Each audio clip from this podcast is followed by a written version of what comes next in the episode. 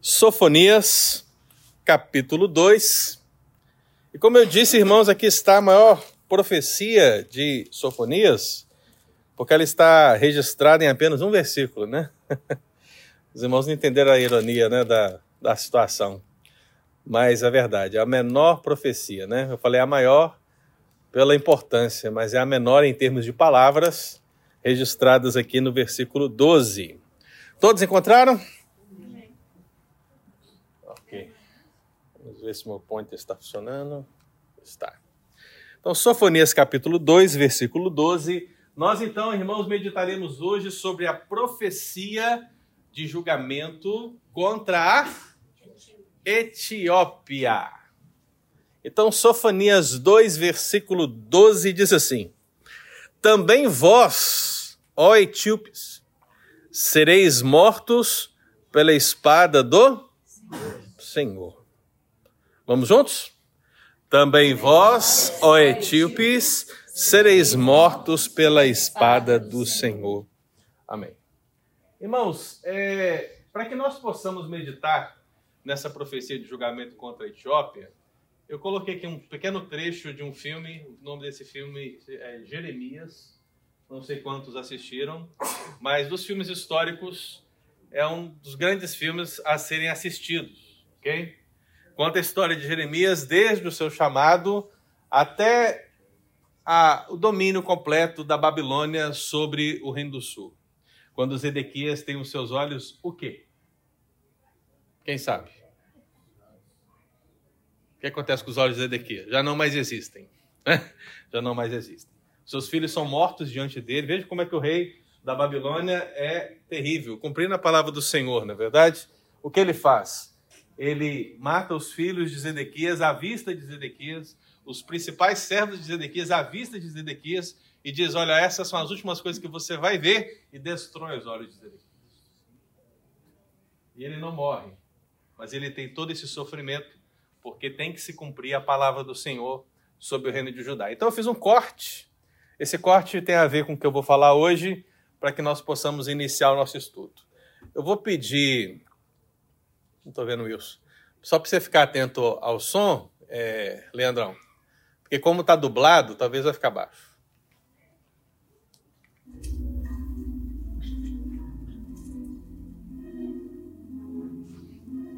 E farei com eles a aliança eterna. E eles serão meu povo.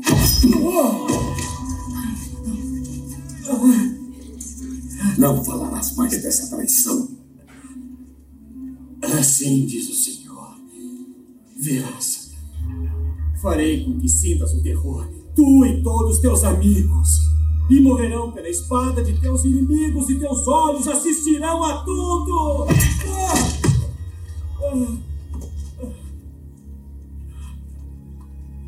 Deus prometeu que ficarão com vida, caso se rendam aos caldeus. Não é traição seguir a vontade de Deus. É pecado não seguir. Obedecei vosso Deus agora.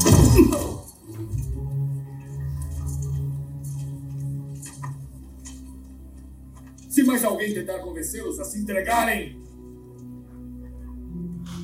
será morto.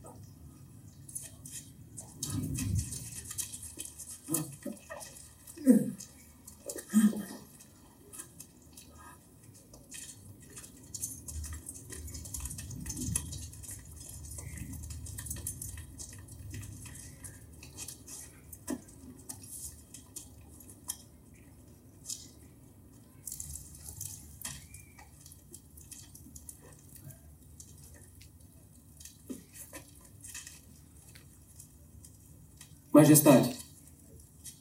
Sim, o que é? É sobre o profeta Jeremias. O quê? Até aqui. Quem és tu? Sou Ebed Melech, um simples eunuco, majestade. Ebed Melech. Significa servo do rei. Fico contente em servi-lo, senhor. És um dos poucos que faz isso. O que sabes de Jeremias? Eu segui o general e os soldados. Eles colocaram Jeremias no poço. Ele morrerá lá. Ótimo. Se ele morrer, a ira de Deus cairá sobre nós. Ela já não caiu? Eu poderia decapitar-te ainda assim insistes. Por quê?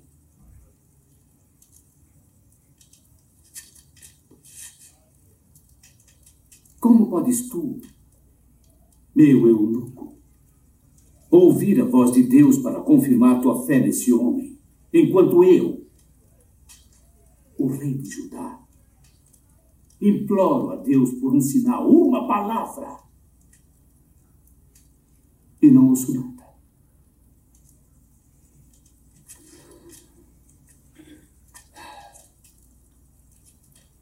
Levanta.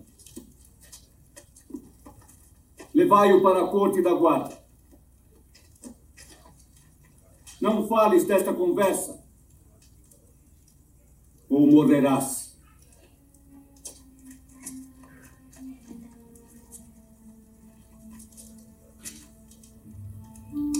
Jeremias, tu estás bem?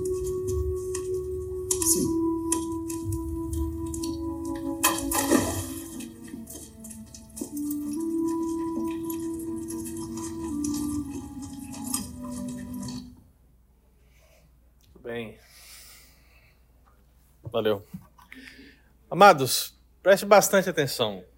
Algum comentário, alguma observação dentro desse vídeo que chamou a atenção? Alguém quer fazer um comentário? Hum? O que, mais chamou a atenção nesse vídeo? Quem pode falar? Eu falei para mim que eu senti ali que o rei fala que pede a Deus uma palavra. E não recebe qualquer palavra. Isso é uma É interessante a cegueira, né? Porque, obviamente, o filme inteiro, o Jeremias está falando e o rei está esbofeteando, está maltratando, está cuspindo em e Jeremias. sabe já que está sob a de Deus. Na verdade, não é que ele não ouve, na verdade, ele não ouve o que ele quer, né? É isso, porque nesse contexto, irmãos, Edequias é o último rei de Judá, mas a Babilônia já está tomando conta de Jerusalém aos poucos. Ela vem, toma um pouco e leva, ela vem, toma um pouco e leva, ela vem, toma um pouco e leva. E Zedequias é o último estágio. Então, Jeremias é a última voz profética nesse contexto aqui. Nós estamos falando de Sofonias, Jeremias, Ezequiel. São as últimas vozes proféticas ministrando para um povo em pecado. E aí, se você ver esse filme inteiro, você vai perceber essa situação toda. Mas o que eu queria que você percebesse aqui hoje em relação ao nosso estudo é que, diante dessa situação toda, como Jeremias está no nosso contexto, o nosso estudo hoje ele fala sobre a Etiópia, correto? Nosso estudo fala sobre a Etiópia. E esse vídeo fala de um eunuco. Qual que é a diferença dessas duas relações, exceto aqui uma é a nação, outra é uma pessoa individual?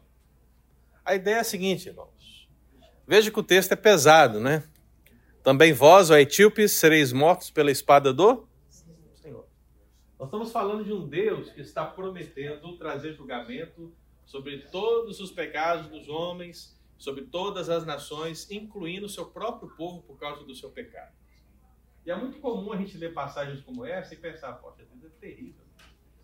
Deus é o mauzão, Deus é o, é o cara complicado. Mas, meu irmão, o mesmo Deus que age com tamanho rigor na sua justiça, no seu juízo, é o mesmo Deus que age com gigantesca misericórdia. Daí a figura do eunuco. Quem é o eunuco? Um etíope. Eu quero que você entenda isso, meu querido.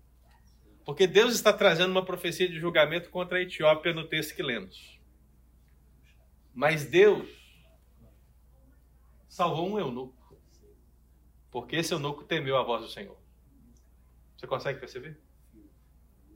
Então, quando você tiver dificuldade de compreender por que, que Deus é, ele, na sua justiça, ele está sendo tão terrível ao administrar essa justiça sobre os pecadores, lembre-se que esse Deus também é maravilhosamente misericordioso quando ele salva alguém por temer a sua palavra.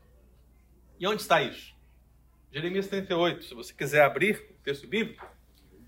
Jeremias 38 mostra para nós como o povo de Judá desprezava os profetas. Então, Sofonias, com certeza, não foi ouvido. Isaías não foi ouvido. Amós não foi ouvido. Naum não foi ouvido. Ezequiel não foram ouvidos. Os profetas não são ouvidos, eles são desprezados. E como o vídeo que nós vimos aqui nessa manhã demonstra, Jeremias, meu querido irmão, foi humilhado, como sendo julgado numa cisterna, que não havia mais água, para morrer ali. Veja as palavras do braço direito do rei Zedequias, né? Pregue daí agora, profeta. Né? Então, essa blasfêmia, essa arrogância sobre a palavra do Senhor foi duramente castigada.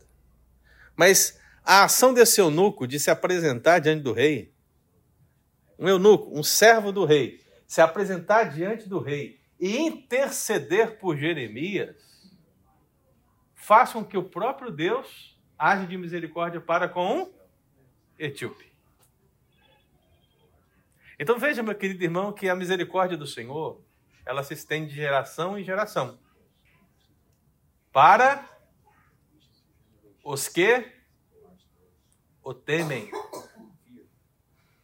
Então não importa se você está em Moabe ou Amon, se você está na Filistia, Canaã, se você está na Síria, na Babilônia, ou se quer aqui na Etiópia, se você teme ao Senhor, meu querido irmão, Deus vai te guardar. Deus vai te preservar. Então observe aqui Gênesis 38, Jeremias 38, tá aí a sua Bíblia aberta? Abriu? Tá aí? Abra sua Bíblia, meu irmão, para ver se está aí. Então aí está a descrição do que nós acabamos de ver nesse vídeo. Então veja que Jeremias ele prega a palavra do Senhor, e aí no versículo 2 ele diz: O que ficar nessa cidade morrerá a espada. E aí, meu querido irmão, ele diz que a Babilônia virá, que eles devem se render, devem entender que Deus está trazendo o juízo.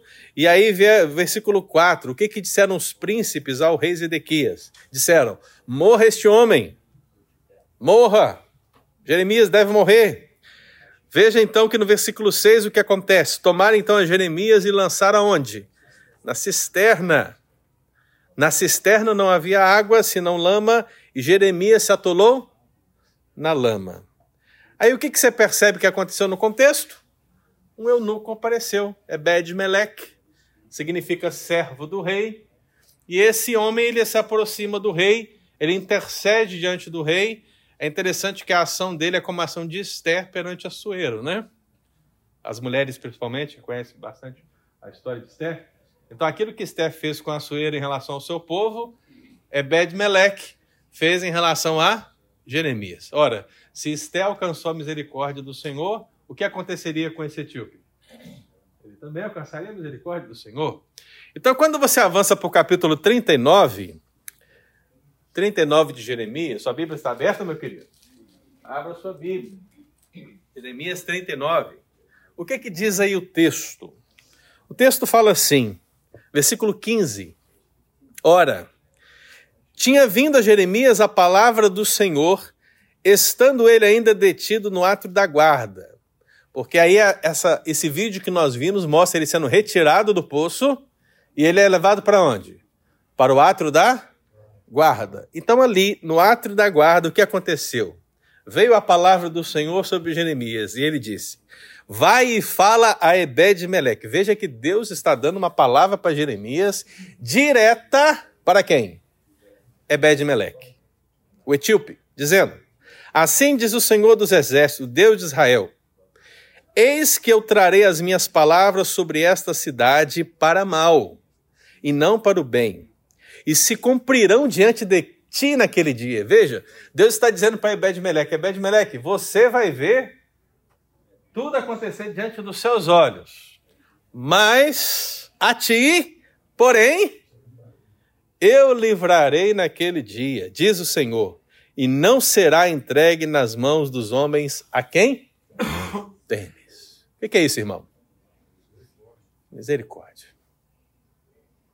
Por isso que quando nós pensamos em salvação, a gente tem que ter um sentimento de muita humildade na presença do Senhor. Porque quando entendemos que são tão pecadores como Zedequias foi, como aqueles homens foram, quando nós entendemos que nós não somos como Jeremias, nós somos Zedequias, quando entendemos esse peso do pecado, o que vamos compreender é que se formos salvos, irmãos, se arrependermos dos nossos pecados, pela misericórdia do Senhor, é um favor grandioso, é uma obra magnífica. E realmente isso deve levar o nosso coração à gratidão todos os dias. Mas Deus salvou um etíope naquele dia, mas a sua pátria não teria o mesmo destino. Deus traz uma profecia de julgamento contra a Etiópia. E o que, que nós já sabemos, meu irmão? Nós sabemos que Deus ele está ministrando a palavra dele para o seu povo, para o povo de Judá. E Deus está dizendo: da mesma forma que eu tratarei o pecado das nações vizinhas, eu tratarei o vosso pecado. Então Deus olhou primeiramente para onde? Para o meio, para o centro, para Jerusalém. Ele olhou para a capital do povo de Deus. Ele falou: Olha, a começar daqui, o dia do Senhor vem. E Deus falou: Olhem para o leste. Vocês estão vendo Canaã, Filistia, a terra dos filisteus? O meu juízo chegará lá. Olhem para o oeste. Estão vendo Moabe? Estão vendo Amon? O meu juízo chegará sobre eles. A Babilônia tomará todas as coisas. E agora, meu querido, Deus está falando com o povo judeu para dizendo: olha, olhem para o sul. Olhem para o sul, para o extremo sul. Sabe aquela terra mais distante que vocês conhecem? Qual? A Etiópia? Essa mesmo, é de lá. O meu juízo chegará lá na Etiópia. Assim diz o Senhor. Então essa profecia está estendendo. Deus está dizendo que em todos os pontos cardeais o seu juízo chegará através do império babilônico. Não há como fugir. Então, meu querido, se vai chegar para eles, também vai chegar para o povo de Deus por causa dos seus pecados. Sempre lembre-se disso. Então, o que nós percebemos, querido? Que essa, de fato, é a menor profecia, porque ela tem apenas o quê? Um versículo, né? Sofonias 2, versículo 12. Eu até não sei porquê, você já deve ter percebido na sua Bíblia, de repente o senhor ali me informa. Sofonias 2, sua Bíblia está aberta? Está aberta? Sofonias 2,12 está separado na sua Bíblia ou está junta com a profecia de Nínive? Está separado ou está junto? Algumas Bíblias vão estar juntas, outras vão estar separadas. Se tiver separado, melhor ainda. Porque é uma coisa que começa e fecha. Nínive é outra coisa, porque Nínive está onde? Ao norte. Ao extremo norte. Então, quando eu voltar das férias, nós vamos falar o quê? Profecia de julgamento contra Nínive, a Síria. E aí nós vamos do sul para o norte. Mas estamos falando do sul, então esse texto tem que ficar separado, né? Mas convenhamos, irmão. Eu trouxe aqui para os irmãos, quando eu falei de filisteus, eu tinha inúmeros textos para falar de como os filisteus foram terríveis com o povo de Deus. Quando eu trouxe aqui para os irmãos Moab e Amon, eu trouxe aqui inúmeros textos que provavam como Moab e Amon foram terríveis para o povo de Deus. Agora nós vamos falar de quem? Da Etiópia. É provável que vocês estejam até se perguntando assim agora. Eu nem sabia que Etiópia estava na Bíblia. Não é verdade? Talvez você já tenha lido eunuco, mas talvez você não ligou a pessoa à nação, né? Etiópia está na Bíblia? Quantas vezes, agora teste bíblico, hein? Quantas vezes a Etiópia apareceu em algum contexto em relação ao povo de Deus que você lembra? Ah, Novo Testamento é outra coisa. Por que, que é outra coisa? Por causa do tempo, né? A Etiópia de agora, de Sofonias, não é a mesma Etiópia daquele eunuco de Filipe. É outra coisa.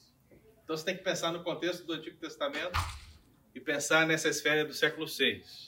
Então pensa nos reis, pensa nos juízes, pode pensar até um pouquinho antes se quiser. E pensa aí, tem algum texto? Mas não é uma coisa ruim, é?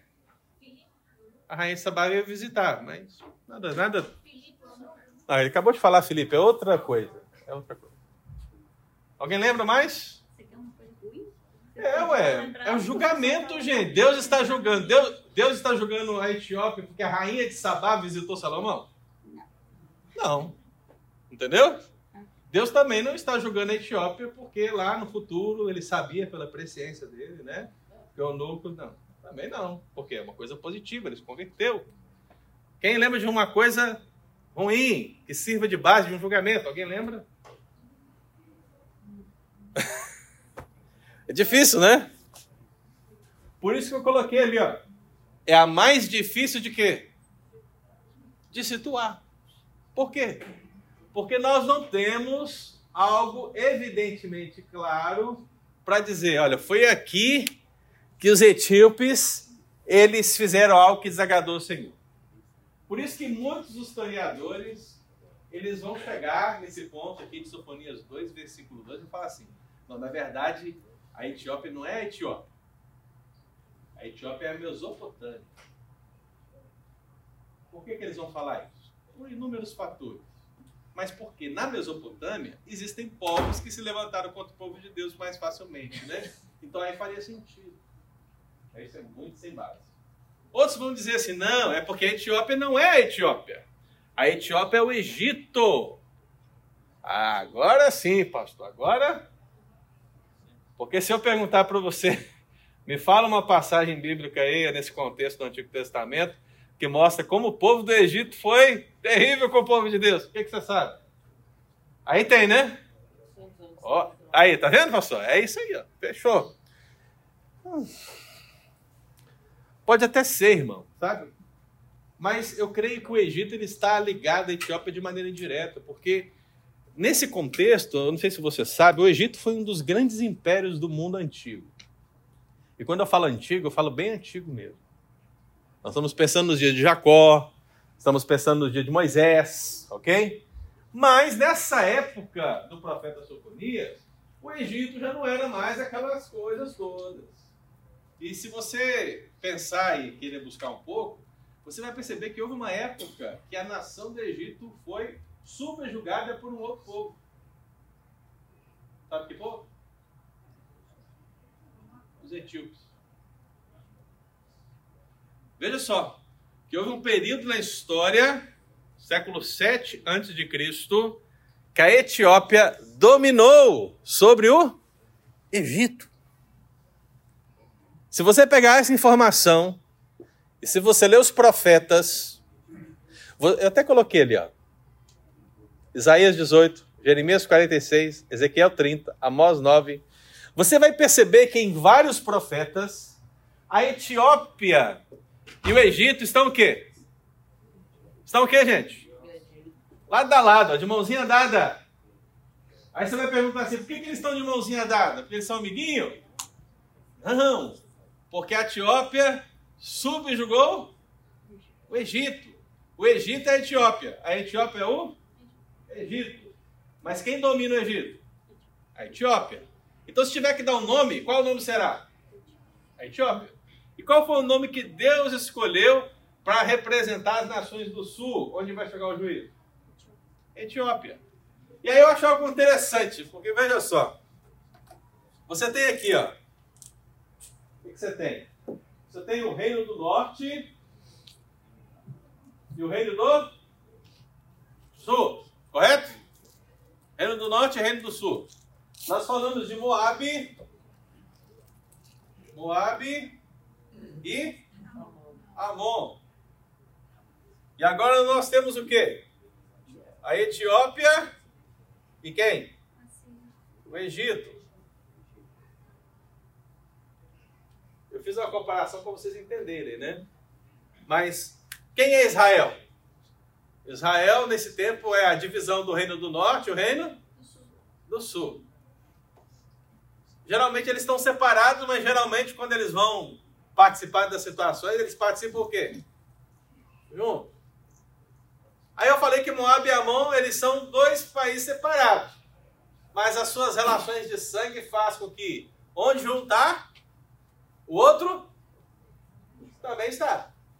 Eles estão ali, amiguinho, mãozinha dada, contra o povo de Deus, são os primos de Israel, né? E aqui? O reino do sul, aqui, é quem? A Etiópia. E o Egito? Seria o reino do norte. Os dois estão o quê? Estão o quê? Não. Estão o quê? De mãozinha dada. Em tudo que eles fazem. Então você vai perceber o quê? Se você quiser depois tirar a foto aí, ó, ler essas profecias, você vai perceber que Deus, quando está falando contra essas nações, ele fala com elas assim, vai alternando. Ó Egito, eis que eu destruirei vocês. Os etíopes nada poderão fazer. É um ou outro. Como é que é isso? É por isso. Porque elas estão o quê? Juntas. Então, quando a palavra do Senhor diz, vós, ó etíopes, a palavra está sendo direcionada àqueles que dominam, etíopes, mas de uma maneira secundária alcança todos aqueles que estão sob o seu domínio, incluindo o Egito também. Então veja que também o Egito não poderá escapar, né, dessa profecia que vem. Então, para que você possa compreender melhor, meu irmão, Ué, agora não? Eu passei? É. Para que você possa compreender melhor, quais são os termos do juízo que são apresentados aqui? Primeiro, o que são termos do juízo? Há, uma, há um julgamento. Então, nesse julgamento, a primeira coisa que nós temos que procurar é o quê? Quem são os culpados? Quem são os culpados? A palavra do Senhor diz: Vós, ó etíopes. Quem cometeu o delito foram os etíopes, os cuxitas ou cuzitas. Por que, que eles são chamados cuxitas ou cuzitas? É o termo hebraico ali, cuxi. Por que, que eles são chamados disso? Porque eles são descendentes de Cuxi, que é filho de quem? Cã, que é filho de quem? Noé. Quem é filho de Cuxi? Nimrod. E quem que foi, quem foi Nimrod, gente? Nimrod foi poderoso. É, Nimrod. Sabe onde Nimrod habitava naquela época? Lá no início, na época de Noé? Na região da Babilônia. Olha que situação, né? Então, sim, ali está naquele contexto, né? Então perceba, meu querido, que Cuxi, Cuxi é o nome de um dos filhos de Cã, que é filho de Noé. Toda essa área aí, meu irmão, ela vem de descendentes de Noé, obviamente, né? Sem Cã e Jafé, toda essa área. Mas Cuxi tem a ver com aquelas pessoas que desceram passaram a região de Canaã e desceram para o Egito. E desceram um pouco mais em direção à África. O nome Cuxi significa negro ou pele escurecida. Né? Então significa que essas pessoas elas tinham uma pele com a cor de diferente. Né? Você vê que o eunuco lá do filme, ele é o quê? Negro. Então essa, essa, essa essas pessoas que habitavam nessa área, elas tinham essa característica que os distinguiam. Então, os culpados são quem, irmãos? Os etíopes. Então, observa aqui agora no mapa. Essa é uma foto do satélite da City K United, tirei agora, há pouco. Ali, você não está conseguindo ver porque é uma foto bem aberta, mas aquela área azul maior, na parte norte ali do, da sua tela, é o Mediterrâneo, né? Mar Mediterrâneo, veja a cor azul. Toda mulher sonha passear ali de navio, né? e naquelas áreas ali lindas, né, do mar Mediterrâneo. Pois é, ali, ó, mar Mediterrâneo. E ali onde tem um Vzinho de água é a, área principal, é a área dos esquites, né? Vou botar uma bolinha para facilitar. Onde está Judá e o Reino do Norte? Está na pontinha vermelha, na bolinha vermelha. Então, o povo de Deus está na bolinha vermelha, ok? E aí você pensa assim: onde está a Babilônia que vai vir contra os judeus? Onde está? Talvez que está mais no extremo, né? Eles vão passar ali por cima, ali pelo rio Eufrates e vão descer, vão entrar ali pelo norte, vão pegar a Síria, a região da Síria, vão descendo, vão pegando o reino do norte, o reino do sul, Filistia, Moab e Amon, e vão continuar descendo para onde? Bolinha azul! O que é a bolinha azul, gente? O Egito. Você está vendo aquele traço ali? Ó? Eu botei lá, lá em cima. Está vendo um traço, um, tipo um rio? Sabe que rio é aquele? Nilo. O gigante do Nilo, né? Vê que ele é grande mesmo. Se nessa foto ele está aparecendo, ele é grande mesmo. Nilo. E onde ficava a Etiópia, pastor? Olha ali. Olha onde a Etiópia ficava, meu irmão. Ficava longe? Nas palavras de Jesus seria assim: até os confins da terra. Nas palavras de Jesus, quando ele diz Etiópia, ele está dizendo até os confins da terra. Porque é o limite do conhecido, né? Então veja que está bastante distante. Aquela Etiópia hoje, ela não é a Etiópia de hoje. Aquela Etiópia de ontem não é a Etiópia de hoje, porque a Etiópia de ontem, ela, é, ela compreendia o terreno da Etiópia, o terreno do Sudão, né? E uma parte de outro terreno, vou mostrar aqui daqui a pouquinho. Ela era um terreno bem maior, afinal de contas, eles dominaram quem? O Egito. O Egito, né? Mas eu queria que você tenha a perspectiva de lugar. E o que, que Deus está dizendo que vai acontecer, meu irmão? O julgamento vai chegar. Então o que, que vai acontecer com esse mapa aqui? Como diz lá no Brasil, tá tudo dominado. Tá tudo dominado. O Império Babilônico dominou toda essa extensão negra da região. E depois vieram quem? Os persas. E dominaram tudo isso aí. Depois vieram quem? Os gregos. Dominaram tudo isso aí. Depois vieram quem? Os romanos. E dominaram tudo. Mas todos os reinos acabaram. Mas apenas um reino dura para sempre. Qual? Qual, gente? O reino do Senhor. Lembra da estátua de Nabucodonosor? Quando ele tem a visão da estátua ali? Cada parte da estátua tem uma estrutura. É justamente isso, esses impérios que vão, vão se agigantando com poder, mas vão sendo destruídos por uma pedra que rola. Que pedra que rola é essa? O É o reino, reino de Deus, o reino de Deus. Que domina para sempre. Então, meu amado, quando nós pensamos em Etiópia, nós estamos pensando no limite do conhecido. Veja, é uma maneira de dizer de um extremo. Se você pegar Esther 8:9, quem tiver aí Esther 8:9, leia para mim. Você vê que Esther, assim como Eunuco, ela chega diante de Assuero e ela intercede por seu povo, e a Bíblia diz que ela alcança o favor do rei, e ali o rei entrega para Esther aqueles que fizeram mal ao povo de Deus. Então, E aí o que acontece? Só um minutinho. O que acontece? Uma carta é editada. Agora nós estamos falando do Império Persa, ok, irmão? Império Persa. O Império Persa dominou tudo. Já não tem Babilônia mais. Agora é o Império Persa. Dominou tudo que você viu ali. E aí o que, que diz o texto? Que essa carta seria mandada para 127 províncias que o rei Assuero dominava. Seria selada pelo rei. E aí, qual é o tamanho dessa área? Aí Esther 8.9, alguém lê para mim. Então foram chamados, sem detença, os secretários do rei, aos 23 dias do mês de Sivan, que é o terceiro mês. E segundo tudo quanto ordenou Mordecai, se escreveu um edito para os judeus, para os sátrapas, para os governadores e para os príncipes das províncias que se estendem da Índia à Etiópia. 127 províncias, a cada uma no seu próprio modo de escrever, e a cada povo na sua própria língua. E também aos judeus, segundo o seu próprio modo de escrever e a sua própria língua. Qual é o tamanho, gente? 127 províncias que vão de onde a onde? Da Índia Etiópia. Da Índia a. Agora, deve ter gente perguntando, pastor não sabia da Etiópia, agora não sabia da Índia. tá aí. Índia. Gente, peraí.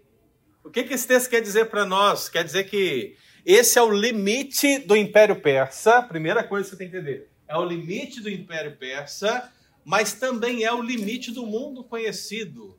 É uma outra forma de dizer que o, ed, o edito do, do, do imperador Assuero vai valer de uma ponta a outra. De onde se conhece aqui até onde se conhece acolá. De mar a mar. E por que, que eu falo de mar a mar? Olha o mapa. Olha o mapa. Aquela partezinha lá em cima, está escrito Grécia. Esse é o mapa atual, viu, irmão? Mas só para você entender. Lá em cima está o mar Mediterrâneo, o que você quer passear. E onde está a Índia? A Índia está lá do outro lado, ó. Tá vendo a Índia? Veja só essa extensão. Olha, tá vendo ali? Onde está a Etiópia, onde está a Índia? Veja que eu fiz uma linha reta para não ser muito mal.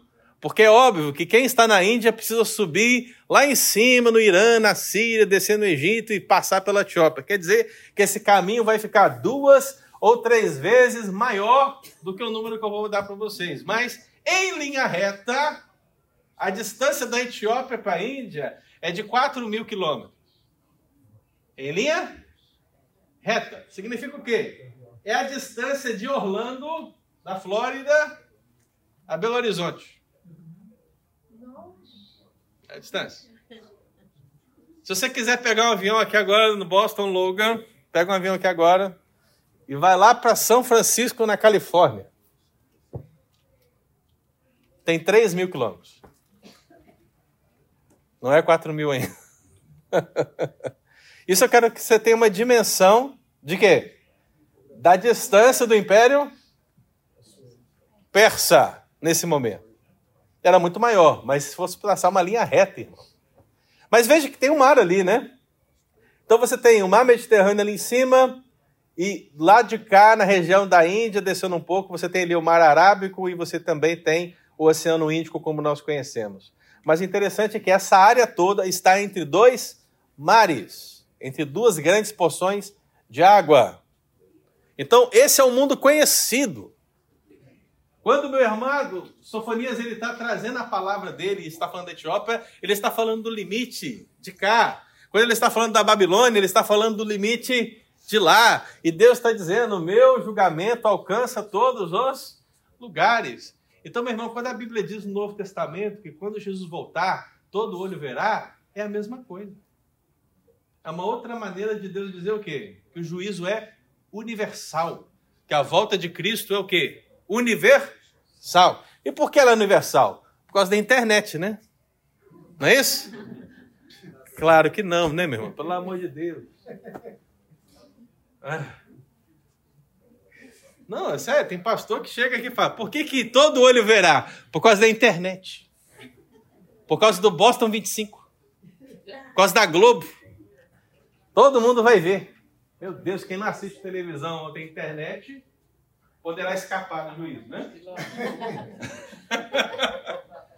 É uma maneira ridícula, irmãos, de tentar interpretar o óbvio. Que Deus vai agir sobrenaturalmente, né? E todos nós, de repente, estaremos diante do Cordeiro de Deus que tira o pecado do mundo.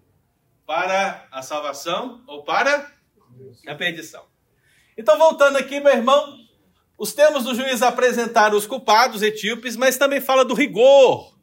E qual é o rigor? Diz assim: também vós. Ora, também quem? Também vós, ó etíopes. Mas por que, que ele colocou também, irmão?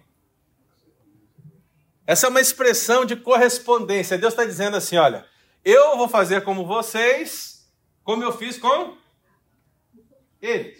Eu vou retribuir a vocês como eu retribuí a eles. A eles quem? Quem que nós acabamos de estudar?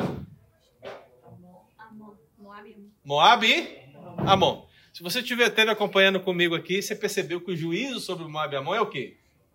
Terrível. Por isso que eu botei Sofonias 2.11 para resumir, porque eu não posso entrar aqui de novo, né? Mas Sofonias 2.11 diz assim, resumindo, o Senhor será terrível contra Moab e Amon. Agora Deus está dizendo o quê? Que da mesma forma será com os etíopes, também vós. Então veja que Deus, ele agirá com o mesmo rigor.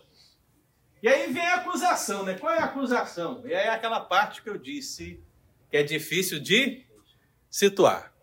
Primeira coisa que a gente tem que entender. Qual foi o pecado dos etíopes? A resposta é: não sei. Não sei. Não temos como saber exatamente qual foi o pecado dos etíopes. Mas, Salmo 98, 9. Quem achar pode ler para mim. Eu não preciso saber qual é o pecado. Primeiro, porque eu sei que todos pecaram e estão destituídos da glória de Deus. E segundo, quem aplicará o juízo é um justo juiz. Então você pode crer piamente que há um pecado. Por quê? Porque Deus é santo. Não há nele treva alguma. E o que, que diz o Salmo 98, 9? Quem achou aí? Na presença do Senhor, porque ele vem julgar a terra, julgará o mundo com justiça e os povos com equidade. Bom, julgará o quê? O mundo com? E os povos com? Então nós não temos que ter dúvida, irmão. Se Deus está dizendo que há um pecado, há um julgamento, nós podemos crer piamente que de fato existe algo a ser tratado aqui. Agora, não temos como afirmar categoricamente o que é. Entretanto, mas porém, todavia, vamos lembrar de uma situação. Há uma passagem, há uma passagem que envolve o reino de Judá. Nos dias do rei Asa, lembra do rei Asa? O rei Asa foi um rei que fez aquilo que era bom diante do Senhor, que agradava ao Senhor. A Bíblia diz que nos dias de Asa houve paz em Judá. Por quanto tempo? Dez anos. E o que aconteceu naquele tempo de paz? Os etíopes subiram e trouxeram o quê? a guerra. Pelejaram contra o Reino do Sul. Eles foram invencidos. Por quê? Porque Deus interviu. Mas veja, meu irmão, que existe aqui um episódio onde os etíopes se levantaram contra o povo de Deus. Mas eu não estou dizendo que é por isso, porque eu não posso dizer que é por isso. Né? Se você voltar em segundo livro de Crônicas, capítulo 12, você vai perceber também uma outra intervenção agora de um outro rei, também subindo contra o Reino do Sul. Mas, mas, não se fala dos etíopes, mas fala que ele contou com a ajuda de mercenários etíopes. E aí eu começo a perceber uma coisa interessante. Parece que os etíopes eles, se eles eram contratados para algumas guerras para travarem essas guerras, porque eles seriam bons. Afinal de contas, eles dominaram quem? O Egito. Talvez você não sabia disso, mas. Então veja que existem alguns registros bíblicos, irmãos, que podem dar algum fundamento, mas nós não podemos dizer exatamente que assim é. E aí eu falei do cúmplice, né? Quem seria o cúmplice? Quem seria o cúmplice, gente? O Egito. Por quê? Estava dominado pelos etíopes e, claro, muitas vezes a palavra de Deus vai associar Egito e Etiópia o quê? A mesma situação. Então, esses são os termos do juízo. Agora, qual é a sentença do juiz? Ele diz, como é que o texto fala, irmão? Também vós, etíopes, sereis o quê? Mortos pela espada do Senhor a sentença do juiz começa com o quê? Com uma pena de morte. Sereis mortos, diz a palavra do Senhor. A ideia é que eles vão ser o quê? Fatalmente feridos. Não se trata apenas de uma morte simbólica, irmãos. Eles literalmente vão morrer. E se você ler Ezequiel 30, 24, 25, você vai perceber que isso de fato acontece e acontece através de quem? Do imperador Nabucodonosor. E como essa pena de morte ela é colocada? A morte pela espada. Aqui nos Estados Unidos, a gente tem pena de morte em alguns lugares e existem diversos tipos de pena de morte, né? Então veja que Deus aqui ele está sentenciando a Etiópia a uma pena de morte e está dizendo que essa morte será pela espada. O que, que quer dizer morrer pela espada? A expressão sereis mortos significa sereis traspassados. Só essa expressão já mostra que é por uma espada, né? Mas Deus usa a espada, irmão, para dizer que a morte desses etíopes, a morte dessa nação, ela vai se dar numa esfera militar, numa esfera de guerra. Então veja, não é enxofre do céu que está caindo, não é chuva que veio, inundou e destruiu todas as coisas, não é um anjo do Senhor que vem e fere todo mundo. Como é que vai ser a pena de morte dessa nação? Pela espada. E a espada, meu irmão, se você ler o Salmo 17, Jeremias 14, 18, Isaías 66, 16, você vai perceber que ela vai ser usada nesse contexto militar, nesse contexto de guerra. É justamente o que acontece quando Nabucodonosor invade a Etiópia também. Então, meu amado, o que, que fica, né? Fica a pergunta. A profecia de julgamento contra a Etiópia. Eu não sou etíope, você não é etíope, e eu espero que você não seja eunuco. Eu ouvi um amém? Meu Deus. Não seja eunuco, meu querido, pelo amor de Deus. Mas veja, como é que nós podemos aplicar isso para o nosso contexto, né? Nós entendemos esse julgamento e aí pensamos no julgamento vindouro. Como é que aplicamos? Então vamos ler juntos. Vamos lá? Por mais Remotas que sejam, todas as nações serão julgadas pelos males feitos contra o povo de Deus. O juízo da espada circunstancial no passado não se compara à espada escatológica do futuro iminente. Você conseguiu pegar? Não importa, irmão, para onde você queira fugir. Porque se você sobe no mais alto céu, quem está lá? Se você desce ao mais profundo abismo, quem está lá? Se você está nos Estados Unidos, no Japão, você está no Brasil, você está lá em Conselheiro, né? Você está lá no Alto Rio Novo, você está lá em Mantenópolis, lugares estranhos, não é verdade? Você nunca ouviu falar, né? Pois é, não adianta, não adianta, não há como fugir do Deus todo poderoso. Primeira coisa que você entende é isso. Segunda coisa é que essa espada que veio circunstancialmente sobre as nações, ela é terrível, não é? O julgamento de Deus não é terrível. Assista o filme Jeremias, irmão. Veja o que, o que Nabucodonosor faz quando ele toma Judá por completo. É terrível. Leia o texto bíblico, inclusive, né? É terrível. E o seu coração vai estremecendo com, com, com o impacto dessas informações. Mas, comparada com a espada escatológica do futuro, isso é o quê? Porque é muito pior sofrer eternamente no lago de fogo e enxofre.